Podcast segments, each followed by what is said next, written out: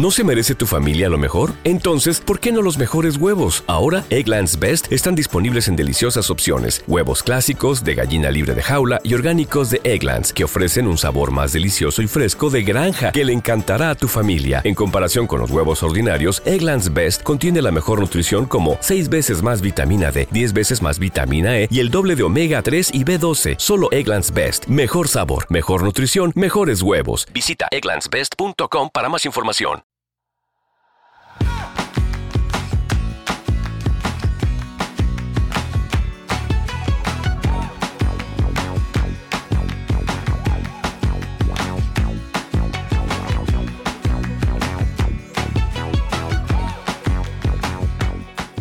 Hola, esto es Plug and Drive, un podcast de Milcar FM, en su capítulo 48 del 25 de junio de 2020.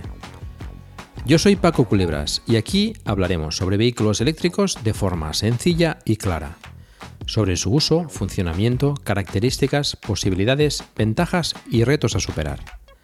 También tendrás opinión, análisis, noticias, debates y entrevistas para mantenerte informado de todo lo que acontece en el mundo de la movilidad eléctrica y la automoción del futuro.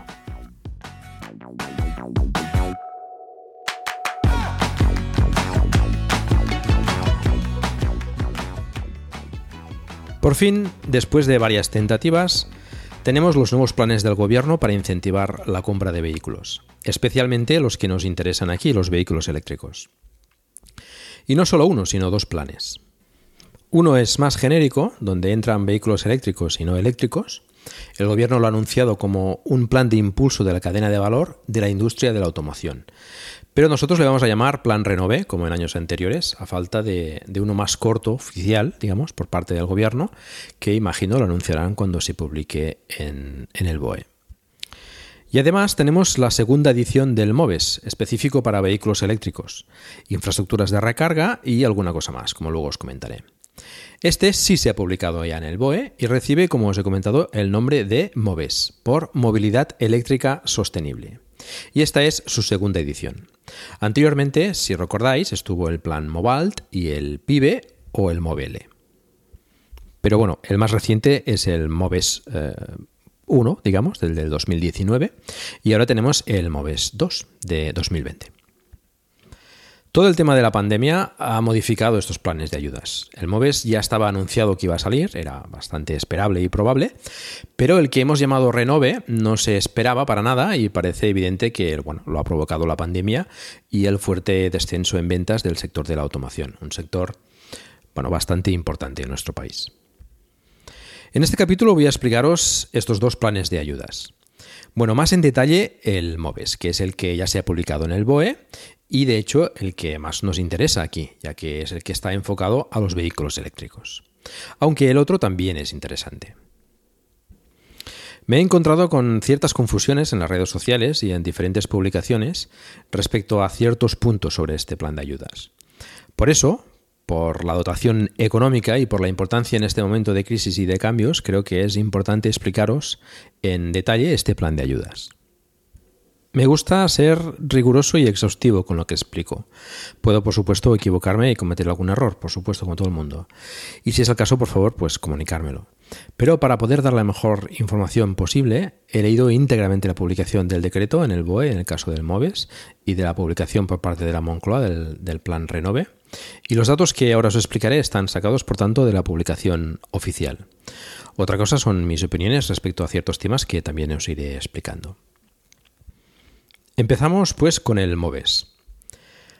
Aparece en el BOE como el Real Decreto 569-2020 del 16 de junio, que regula el programa de incentivos a la movilidad eficiente y sostenible, y denominado MOVES 2, como hemos comentado. Ya en el inicio del decreto se mencionan cosas interesantes sobre las intenciones del Gobierno respecto a este plan MOVES. Por ejemplo, se hace hincapié que la pandemia causada por el COVID-19 nos obliga a adaptarnos a una nueva forma de movilidad, sobre todo en los desplazamientos a los centros de trabajo y estudios, y que este plan MOVES lo tendrá en cuenta para subvencionar medidas para afrontar esta situación con criterios de sostenibilidad, eficiencia energética, el impulso de energías alternativas y el camino a la descarbonización. camino que personalmente creo es ya evidente y necesario. Y así parece que lo ve también el gobierno. Cito textualmente. Actuar sobre el sector del transporte es prioritario, dado que es el sector que tiene un mayor consumo final de energía en España, cercano al 42%. De este consumo, el transporte por carretera representa el 80%, con cerca de un 95% de dependencia de los derivados del petróleo. Por ello, se considera oportuno aprobar una nueva edición del programa de incentivos que permita promover una movilidad más sostenible, eficiente y alternativa a los combustibles convencionales. En un contexto de progresiva implementación de la generación eléctrica con energías renovables, la electrificación del transporte unida a las medidas de eficiencia energética será la principal tecnología que permita descarbonizar el sector. Bueno, parece claro, ¿no? Hay que incentivar los vehículos eléctricos. Pero continúa diciendo, no obstante, se reconoce el papel del gas en el transporte de mercancías de vehículos pesados, por lo que el programa MOVES 2 seguirá incentivando los vehículos pesados N2 y N3 propulsados con gas. Y aquí está para mí una de las partes negativas del MOVES. El gas no tiene emisiones cero, y según multitud de estudios es parecido al petróleo en cuanto a emisiones se refiere, con lo que no acabo de entender por qué se subvenciona ese tipo de vehículos. De hecho, más abajo reconoce, y sigo citando, el beneficio derivado de la reducción de las importaciones de combustibles fósiles, de la cual España además depende totalmente, incluido el gas.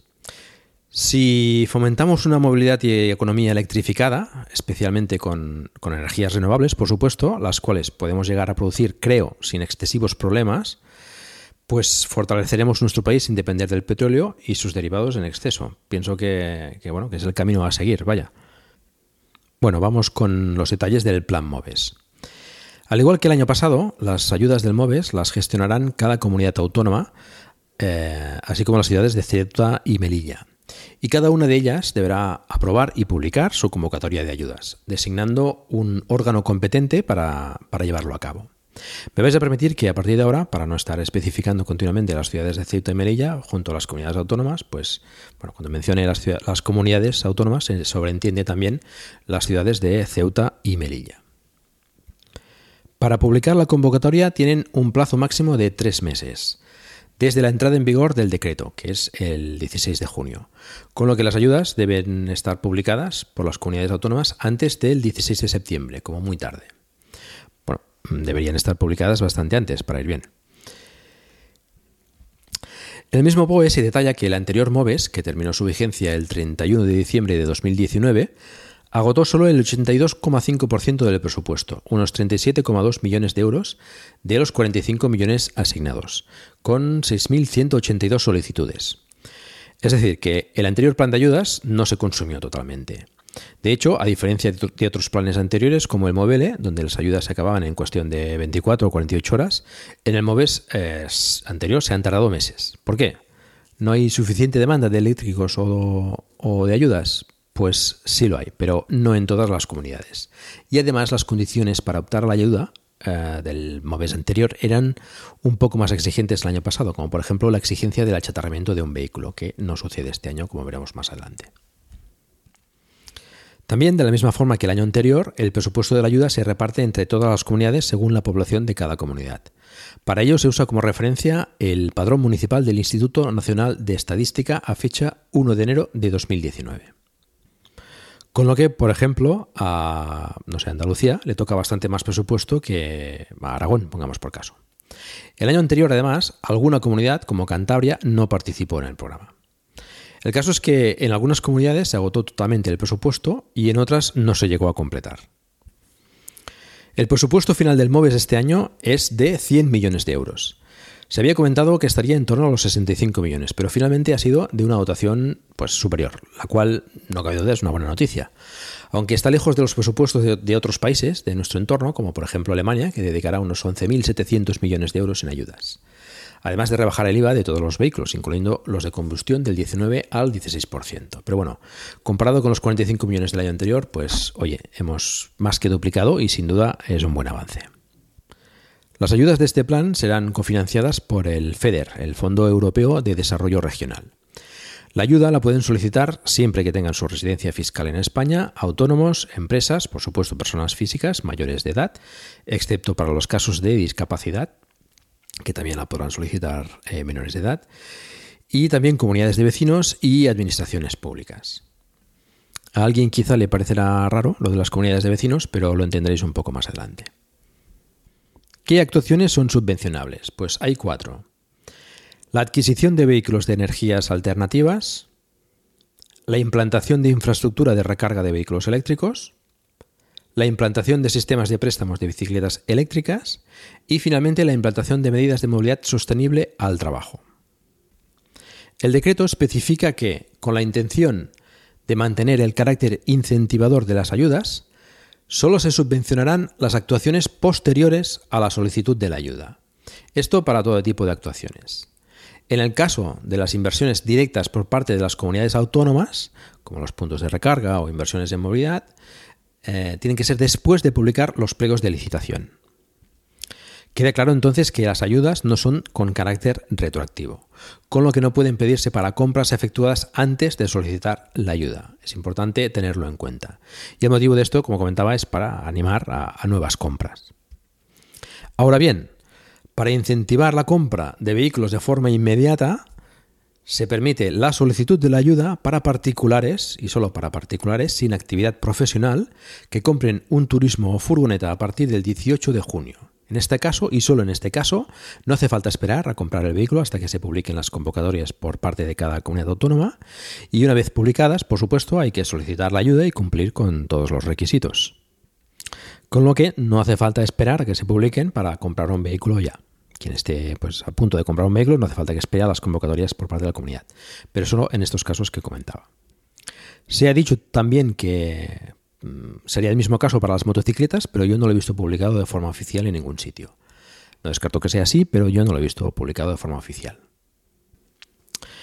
Como es lógico, las solicitudes serán atendidas por riguroso orden de presentación hasta que se agoten los fondos. Y en el caso que se agoten, se podrán seguir registrando solicitudes que entrarán en una lista de espera, de forma que podrían llegar a concederse si se diese el caso que alguna solicitud anterior pues, no cumpliera con los requisitos o se denegase por cualquier motivo. También que se incorpore pues, nuevos fondos para el plan. De hecho, se contempla en el decreto que el presupuesto podrá ser ampliado, si hubiese fondos disponibles, siempre y cuando no haya expirado la vigencia, que es de un año a partir de la publicación de la convocatoria de ayudas en el diario oficial correspondiente a cada comunidad autónoma. En todo caso, la ampliación se realizará para las comunidades y ciudades autónomas que hayan acabado su presupuesto y justifiquen al IDAE, que es quien gestiona esto, la necesidad de ampliarlo por tener una amplia lista de espera. En cuanto a plazos, la solicitud deberá resolverse y notificarse al destinatario en un plazo máximo de seis meses a partir de la presentación de la solicitud. Y el destinatario de la ayuda tendrá un plazo de 12 meses a contar desde la notificación por parte de la comunidad autónoma para presentar la documentación que justifica la actuación subvencionada. No se especifica ningún plazo para hacer efectivo el pago, o al menos yo no lo he visto. Se menciona que una vez presentada la documentación y esta sea correcta, debe procederse al pago y comunicarlo también al IDAE, pero no establece ningún plazo máximo. Lo que sí se menciona es que a criterio de cada comunidad pueden establecer la posibilidad de dar anticipos de la ayuda, previa solicitud del, destinatario y con ciertas condiciones. Que no sea el 100%, que cuenten con garantía otorgada por un banco establecido en España y que los anticipos se destinen exclusivamente a cubrir los gastos del proyecto, con lo que estaría más bien orientado a actuaciones diferentes a la compra de un vehículo. Las comunidades autónomas, al igual que el año pasado, pueden dedicar un máximo del 2,5% del presupuesto como costes indirectos para sufragar los gastos ocasionados para llevar a cabo el programa de ayudas. Esto es personal adicional para atender, procesar y resolver las peticiones, eh, herramientas informáticas para la gestión del programa de ayudas, promoción y difusión del programa, etcétera. Todo esto, pues, debidamente justificado, claro. Con lo que probablemente pues, partamos de un 2,5% menos del presupuesto de las ayudas para las actuaciones que utilizaría cada comunidad para la gestión, etcétera. Del resto, se especifica también el porcentaje máximo que puede dedicarse a cada tipo de, actuación. Un 70% para la compra de vehículos de energías alternativas. De ese 70%, un máximo del 20% para destinarse a vehículos pesados propulsados por gas. En fin. Bueno, hasta un 50% para infraestructuras de recarga de vehículos eléctricos y un mínimo del 10% debe dedicarse para la implantación de medidas de movilidad sostenible al trabajo. No se establece porcentaje para los sistemas de préstamos de bicicletas eléctricas. Las comunidades autónomas podrán reservar una parte del, importe dedicado a la compra de vehículos y la infraestructura de recarga para eh, solicitantes con discapacidad y movilidad reducida, que contarán con un suplemento como veremos más adelante. Una vez finalizado el plan y durante los dos meses siguientes, si alguna de las partidas no se hubiera agotado y otra tuviera lista de reserva, se podrán reasignar esos fondos para satisfacer esas solicitudes, sin tener importancia ya a los porcentajes destinados a, cada uno. Todo esto a criterio de la comunidad autónoma. El decreto estipula además que estas ayudas del Plan MOVES no serán compatibles con otras subvenciones. Y cito, las subvenciones reguladas en este Real Decreto no serán compatibles con otras subvenciones o ayudas que pudieran concederse para la misma finalidad, procedentes de cualesquiera administraciones o entes públicos o privados, nacionales de la Unión Europea o de organismos internacionales. Y para ello se solicita una declaración de que no se dispone de, otras ayudas para la misma actuación. Es decir, tienes que presentar esta documentación cuando solicites la ayuda. Tengo la duda si serían compatibles con las deducciones fiscales, por ejemplo, que tiene Navarra con, que tiene hasta un 30% de deducción, eh, si mal, en el IRPF por la compra de vehículos 100% eléctricos. Bueno, vamos a ver los requisitos y los importes de las ayudas para cada tipo de actuación. Empezaremos por la primera, la más importante para nosotros aquí en Plug and Drive, la adquisición de vehículos de energías alternativas. Primero se establece que la ayuda es para vehículos nuevos, matriculados por primera vez en España a nombre del destinatario último de la ayuda. Se admiten también, por quien tenga dudas, las operaciones de leasing y de renting. En el caso del renting, se permite la matriculación a nombre de la empresa de renting, mm, por supuesto, pero tanto el contrato como la fecha de la factura tiene que ser posterior a la solicitud de la ayuda, y el contrato de renting debe tener una duración mínima de dos años. Se especifica de todos modos que el pago del vehículo tiene que ser posterior siempre a la solicitud en todos los casos. Recordemos en todo caso que existe esa excepción de eh, compras a partir del 18 de junio para particulares de turismos. También se especifica que serán subvencionables los vehículos titularidad de los concesionarios que sean eléctricos y de pila de combustible, de las categorías M1 y N1, esto es, turismos y furgonetas de menos de 3,5 toneladas que se hayan matriculado con hasta nueve meses antes de la fecha de solicitud de la ayuda y se hayan comprado como nuevos al fabricante o importador. Esto es, vehículos kilómetro cero o de demostración que tengan disponibles los concesionarios y con un límite de 4 por concesionario o punto de venta. Pero los concesionarios no pueden solicitar ni ser destinatarios de, estas ayudas del Plan MOVES. En el caso de una compra de vehículo de demostración de un concesionario de categoría M1 o N1 por particular sin actividad profesional y a partir del 18 de junio, como comentábamos antes, el límite de los nueve meses como máximo matriculado sería a partir de la fecha de factura de la compra y no de la solicitud. Tenerlo en cuenta. Una cosa importante también a tener en cuenta es que para poder optar a la subvención, el vehículo tiene que estar dado de alta en la base de datos de vehículos del IDAE. Os dejaré un enlace a esta base de datos en las notas del programa. Los tipos de vehículos que son subvencionables eh, son los eléctricos puros o BEV, los eléctricos de autonomía extendida o REV, los híbridos enchufables o PHEV, FIP, coloquialmente, los eléctricos de células de combustible o FCV y los eléctricos híbridos de células de combustible o FCHV. Por tanto, quedan descartados los híbridos, los híbridos normales, como el Prius, para entendernos, los térmicos y los propulsados por gas, excepto para las categorías N2 y N3, esto es camiones de más de 3 toneladas y media, que sí entran en, las ayudas, por desgracia. Os comento, ya que estamos, las diferentes categorías que son objeto de la subvención. las podéis encontrar en, diferentes publicaciones eh, o en los requisitos de las ayudas y así ya las conocéis. La categoría M es para vehículos de motor fabricados para el transporte de personas y su equipaje. Estos serían pues, los turismos, eh, furgonetas de pasajeros, autobuses, etc. Tenemos el M1, que serían los que tienen al menos cuatro ruedas y nueve plazas como máximo, incluyendo la del conductor. Es decir, los turismos, monovolúmenes y furgonetas de pasajeros con menos de nueve plazas. M2 serían los que tienen más de nueve plazas, que la masa máxima en carga, técnicamente admisible, o MMTA, esto lo, pronunciaré varias veces, no supere las 5 toneladas, como un minibús, por ejemplo. Y los M3, que serían los que superen esas 5 toneladas, como pues, autobuses, etc. Después tenemos la categoría N, que es para vehículos de motor fabricados para el transporte de mercancías. Por tanto, básicamente furgonetas de reparto y camiones. La N1 sería para furgonetas y camiones con una MMTA inferior a 3 toneladas y media. La N2 para los que estén entre 3,5 y 12 toneladas. Y los N3 para los que superen las 12 toneladas, o sea, camiones grandes, digamos. La categoría L es para motos y cuadriciclos. Y en lo que nos atañe, para las categorías L3E, L4E y L5E, que serían motocicletas con dos ruedas, o con tres ruedas simétricas o asimétricas respecto al eje medio longitudinal del vehículo, con una velocidad por construcción superior a los 45 km por hora. Y las categorías L6E, que son cuadriciclos ligeros, cuya masa en vacío sea inferior o igual a 350 kg, sin incluir las baterías, cuya velocidad máxima de construcción sea inferior o igual a 45 km por hora, y la potencia máxima inferior o igual a 4 kW.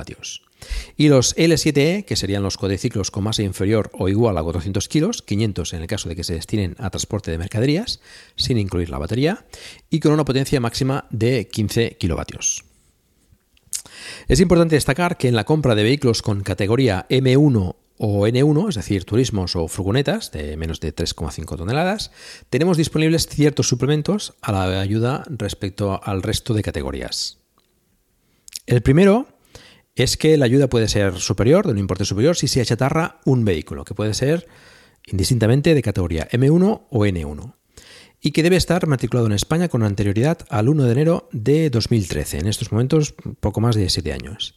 Es imprescindible que el vehículo a chatarrar haya tenido la ITV en vigor en la fecha de publicación del decreto, esto es a 16 de junio de 2020, o en su defecto a 14 de marzo, cuando se entró en vigor en el estado de alarma, lo que sea mejor para el, solicitante.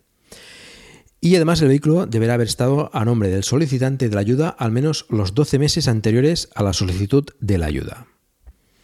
Este es uno de los cambios respecto al MOVES anterior, en el que sí que se obligaba a achatarrar, un vehículo.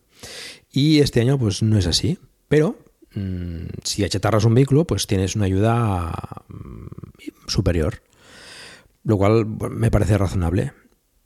Esto es así incluso si la operación de compra la haces con leasing o con renting. Además, este año sirve con un vehículo de, de 7 años, mientras que el año pasado se exigían 10 años de antigüedad para, para chatarrar el vehículo.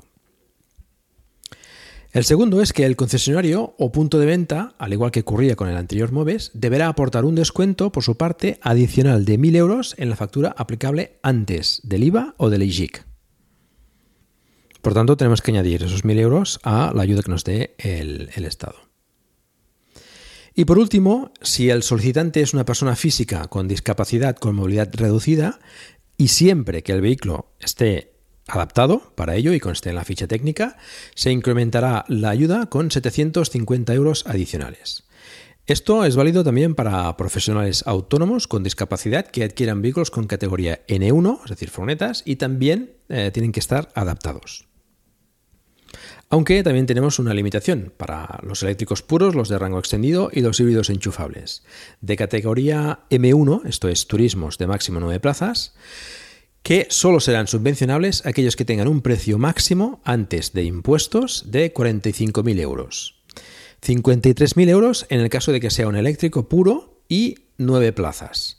Y además el destinatario sea una administración pública o entidad que se dedique principalmente a prestar servicios sociales o sin ánimo de lucro. Bueno, esto es un avance también, ya que en el anterior el precio máximo era de 40.000. Este año se abre un poco más el abanico de vehículos que, pueden optar por la ayuda. Y para las motos, las categorías L3E, L4E y L5E, también se fija un importe máximo de 10.000 euros. Para el resto de categorías no hay importe máximo, incluidos los N1 y los cuadriciclos. Tampoco para los vehículos de pila de combustible, que ya de por sí tienen un precio elevado. Bueno, paso a detallar las cantidades de las ayudas, que son diferentes para las empresas y para el resto, siendo el resto los profesionales autónomos, los particulares, las comunidades de vecinos y administraciones públicas. Empecemos pues por estos últimos, es decir, los que no son empresas. En este caso hay un límite de un vehículo como máximo por destinatario de las ayudas. Para las categorías N2 y N3, es decir, camiones de más de 3 toneladas y media y propulsados por gas, no voy a entretener en esto, que no es nuestro foco, las ayudas van desde los 3.600 euros hasta los 13.500 euros, dependiendo de la categoría y de su MMTA. Para los vehículos de categoría M1, esto es turismos de hasta 9 plazas de pila de combustible o híbridos de pila de combustible, se establece una ayuda de 4.000 euros sin achatarramiento y de 5.500 euros con achatarramiento. Para los vehículos eléctricos, también categoría M1, varía en función de su autonomía. La autonomía en eléctrico debe ser superior a 30 kilómetros. Si es menor de 90 kilómetros, la ayuda es de 1.900 euros y de 2.600 euros con achatarramiento. Para autonomías mayores o iguales a 90 kilómetros, la ayuda es de 4.000 euros y de 5.500 euros con achatarramiento. La autonomía eléctrica se refiere a los kilómetros que puede recorrer el vehículo exclusivamente con la energía de la batería y que declara el fabricante en la documentación técnica y comercial del vehículo. En ciclo WLTP. En el caso de eléctricos o de pila de combustible de categoría N1, o sea, furgonetas de menos de 3 toneladas y media, deben tener una autonomía en eléctrico de más de 30 kilómetros también. Recordad, no hay límite de precio en este caso y la ayuda es de 4.400 euros y de 6.000 euros si se entrega un vehículo para achatarramiento, que, recordad, puede ser de categoría M1 o N1. Para vehículos de categorías M2 o N2, esto es eh, autobuses de menos de 5 toneladas y furgonetas o camiones entre 3 toneladas y media y 12 toneladas, Aquí ya no hay límite de autonomía y la ayuda es de 8.000 euros, sin mm, importar el achatarramiento, no hay, necesidad de, ni posibilidad de achatarramiento.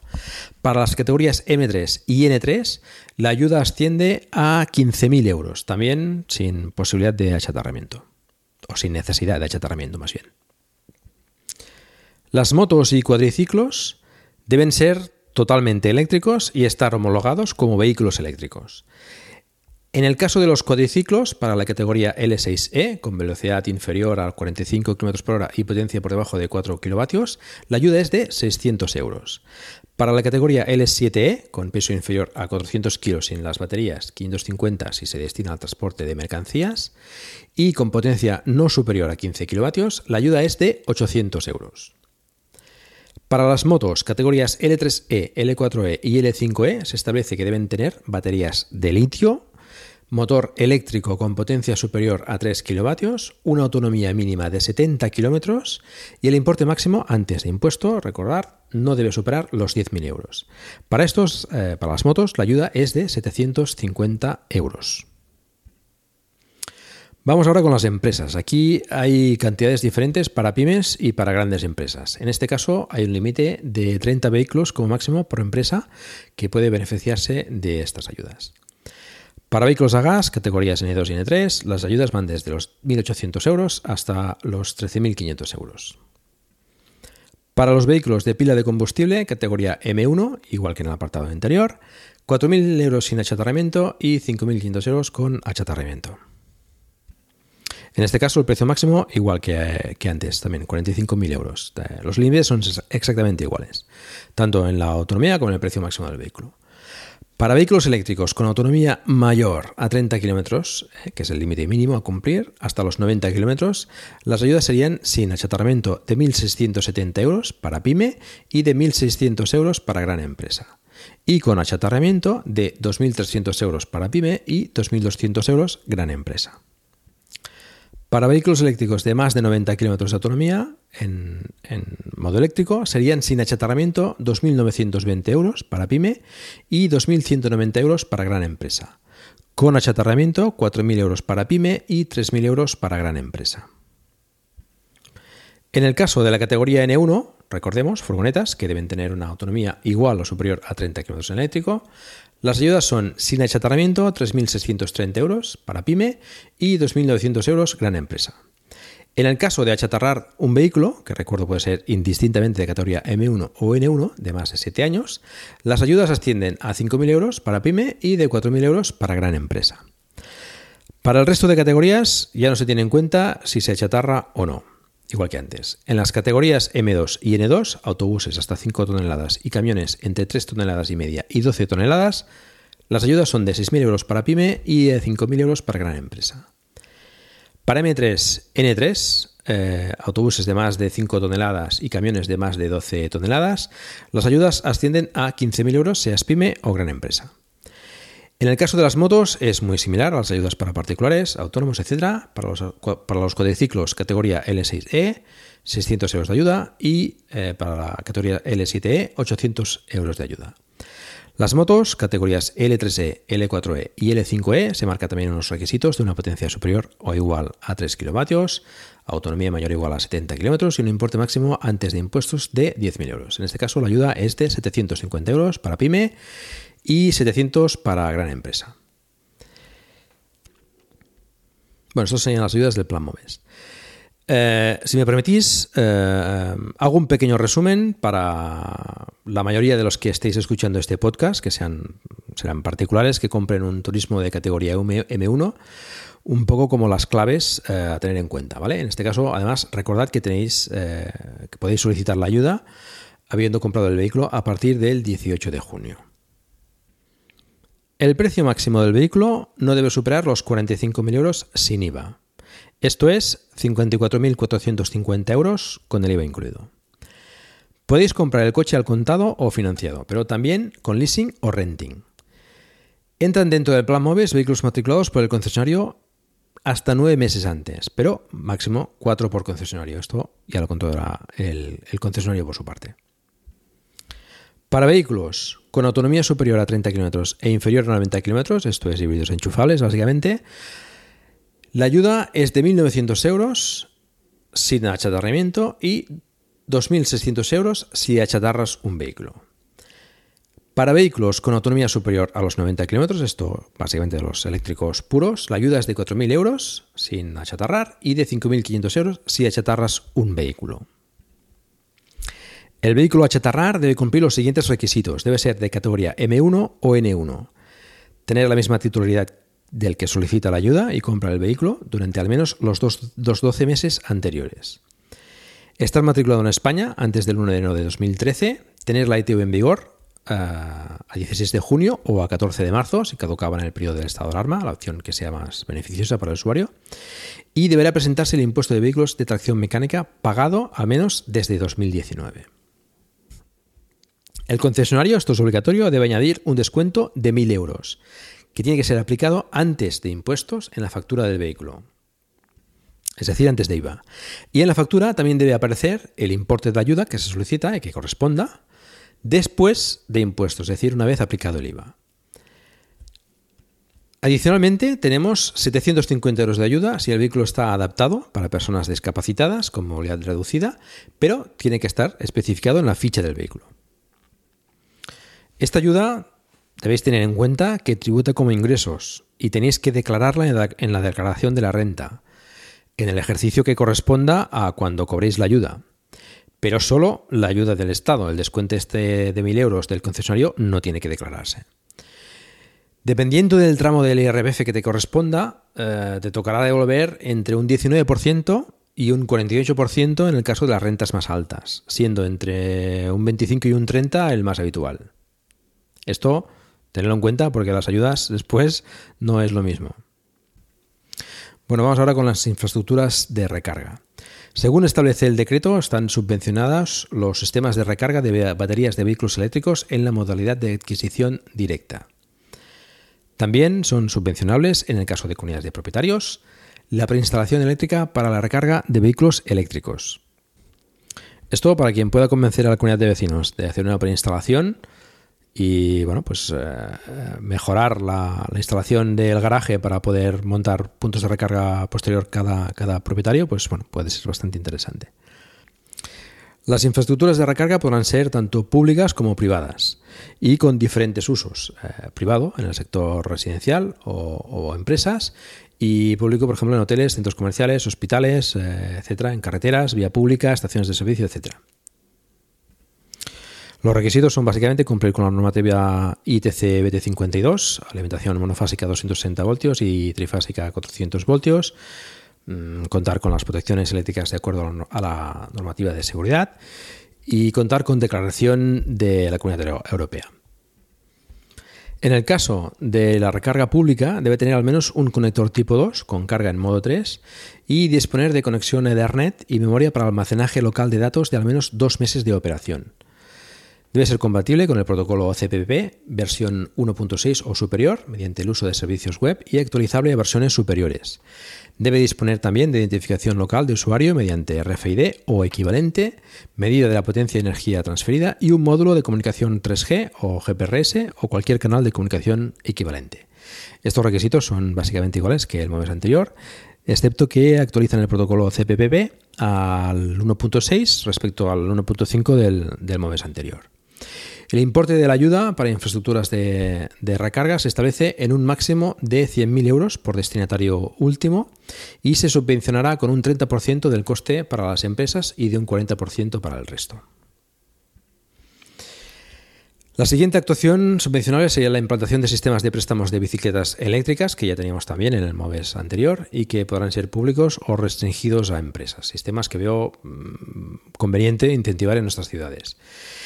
Es subvencionable el proyecto, la obra civil, anclajes, bases del sistema, las propias bicicletas eh, y el software para gestionar el sistema. Deben producirse con posterioridad a la solicitud de la ayuda, como en todos los casos, que será como máximo de 100.000 euros y se subvencionará con un 30% del coste subvencionable. Y ya la última actuación subvencionable es la implantación de medidas de movilidad sostenible al trabajo.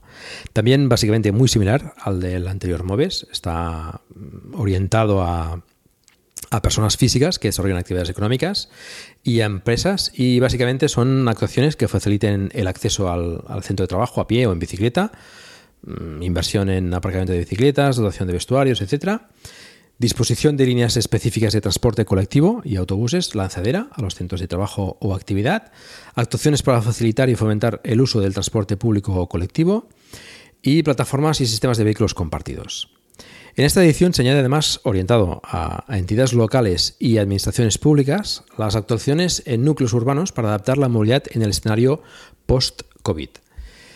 Esto es como, por ejemplo, el fomento de desplazamientos de forma individual en diferentes formatos, como a pie, bicicleta, moto, patinete, etc., creando o adaptando carriles para la circulación con, estos medios, o la ampliación de aceras, por ejemplo.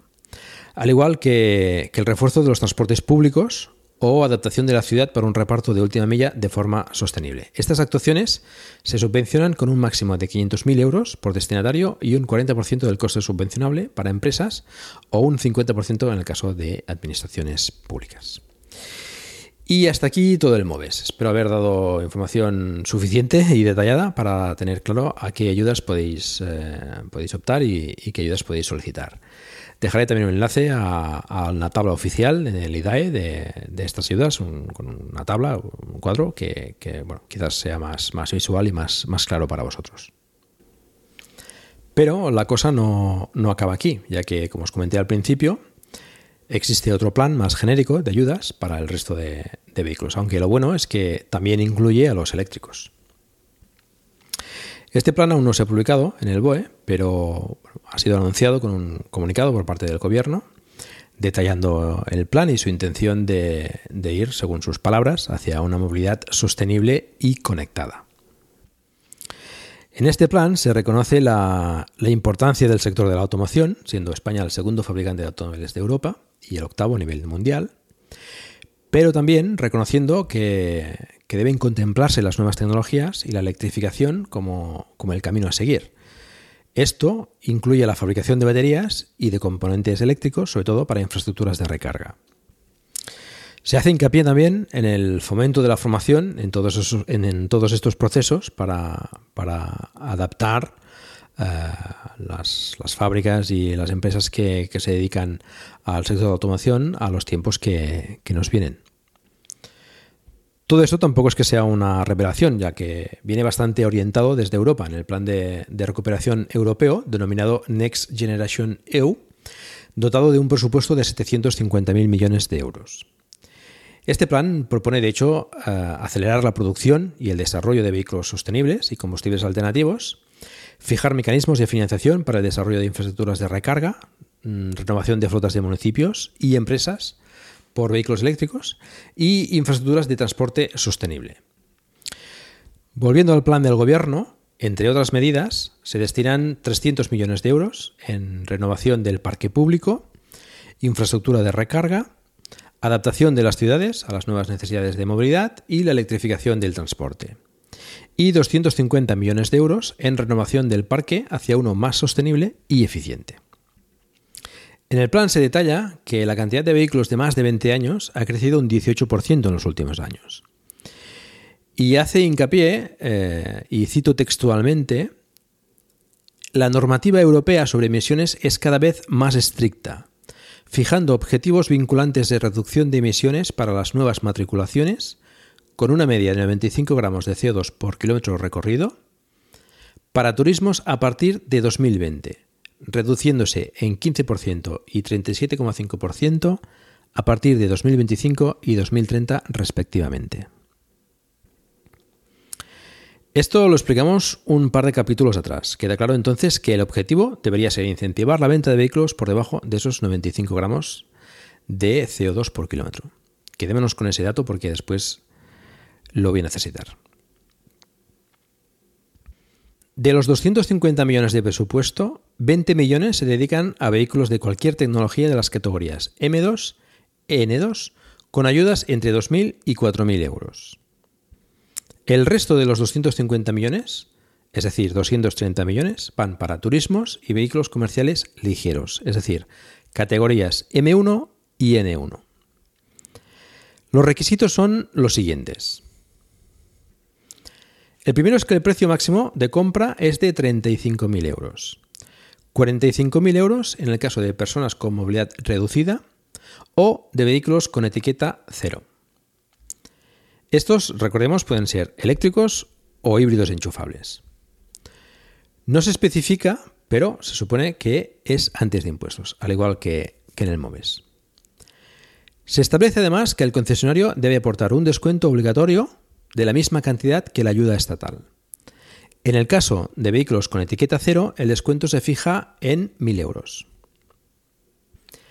En el caso de turismo será obligatorio el achatarramiento de un vehículo de al menos 10 años de antigüedad si es un turismo, categoría M1, o de 7 años si es una furgoneta, categoría N1. Debe tener la ITV vigente en la fecha que entre en vigor el programa o del 14 de marzo, que es cuando entró en vigor el estado de alarma. El vehículo a chatarrar deberá ser propiedad del solicitante de la ayuda durante un año anterior a la, solicitud o de un familiar de primer grado. El vehículo deberá contar con etiqueta energética A o B y emisiones inferiores a 120 gramos de CO2 por kilómetro o 155 si es una furgoneta, no se especifica el ciclo, o que se trate de vehículos de energías alternativas. La clasificación energética la podéis encontrar en la base de datos del IDAE y no tiene nada que ver con las etiquetas medioambientales de la DGT, aunque hay cierta correlación. Dejaré, como he dicho antes, un enlace a esta base de datos en las notas del programa. Se contará con una ayuda adicional de 500 euros si el achatarramiento es de un vehículo de más de 20 años, el solicitante tiene discapacidad con movilidad reducida o pertenezcan a hogares con ingresos mensuales inferiores a 1.500 euros. Las ayudas son las siguientes y varían en función de la etiqueta energética, de la etiqueta medioambiental de la DGT o de si es un particular o autónomo, una pyme o una gran empresa. Y también se establecen ayudas diferentes para los turismos y las furgonetas, y en estas además por su MMTA. Voy a detallar solo las que nos interesan aquí, que son las de vehículos eléctricos y enchufables, es decir, con etiqueta cero. El resto lo comentaré un poco por encima.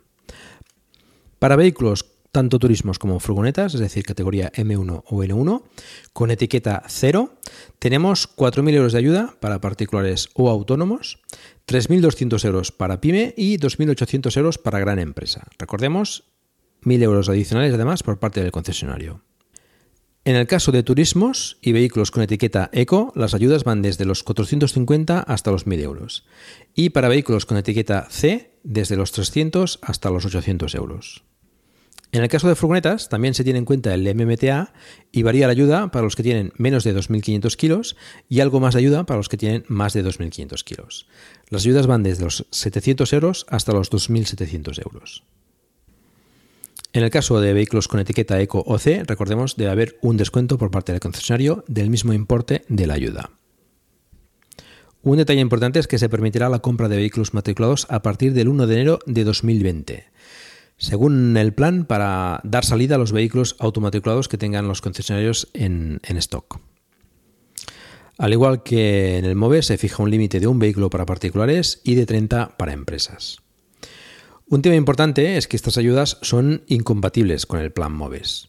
Por tanto, tendremos que decidir, según nos interese, optar por una ayuda u otra. Aunque, también, en el caso de que se agoten los 100 billones del plan MOVES, pues tenemos una segunda oportunidad para optar el plan Renove, entiendo yo. El límite de precio para el caso de los eléctricos o híbridos enchufables es el mismo, 45.000 euros, pero hay ciertas diferencias a tener en cuenta. El plan Renove no lo gestionan las comunidades autónomas. Si se da el caso, como el año pasado, por ejemplo, que alguna no hizo la convocatoria, pues tenemos la opción del plan Renove. En líneas generales, interesa más el MOVES para un eléctrico, por obtener más importe en las ayudas, pero no así con un híbrido enchufable, que obtendría más importe con el Renove, pero con la obligación de achatarrar. En el MOVES no nos, obligan a achatarrar ningún vehículo, aunque, como he dicho, eh, obtenemos más ayuda si, lo achatarramos. En el caso del Renove, el propietario del vehículo achatarrar puede ser un familiar directo, no tiene que ser el propietario o el solicitante de la ayuda, con lo cual, bueno, pues podemos, podemos tener una salida ahí también. Hay que valorarlo todo y hacer números y ver la que nos interesa más. Hay un par de temas que comenta este plan Renove que creo interesante comentar aquí. Uno es el de las etiquetas medioambientales de la DGT, que parece que bueno, creará una especie de comisión o de grupo de trabajo para evaluar la, actualización de estas etiquetas medioambientales. Creo que es interesante eh, al menos eh, diferenciar los eh, vehículos eléctricos 100% eh, eléctricos puros, que son cero emisiones y deben tener la etiqueta cero emisiones, de los híbridos enchufables, que pueden ser cero emisiones o no. Eh, yo creo que los híbridos enchufables deberían tener una etiqueta diferente que los de eléctricos puros. Esto, bueno, veremos cómo evoluciona y veremos qué, qué, qué propuesta presentan.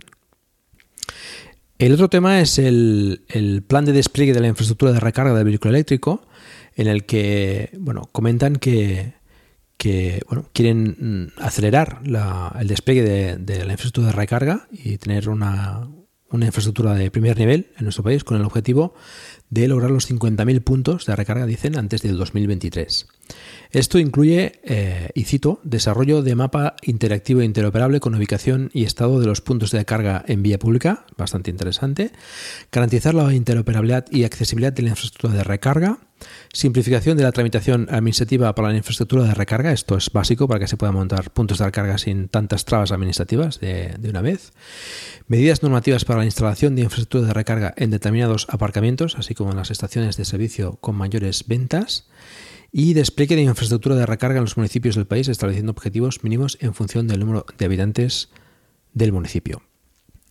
Bueno, son propuestas interesantes y y es un tema que bueno, es, es, importante para, para, la evolución del vehículo eléctrico. La, infraestructura de recarga es una de las cosas que más frenan a, a la mayoría de gente a, pasarse al vehículo eléctrico.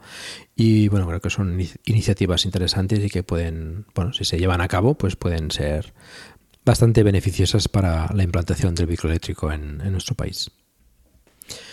Bueno, antes de acabar, quiero comentar especialmente el requisito de las ayudas sobre el límite de emisiones que recordad es de 120 gramos de CO2 por kilómetro.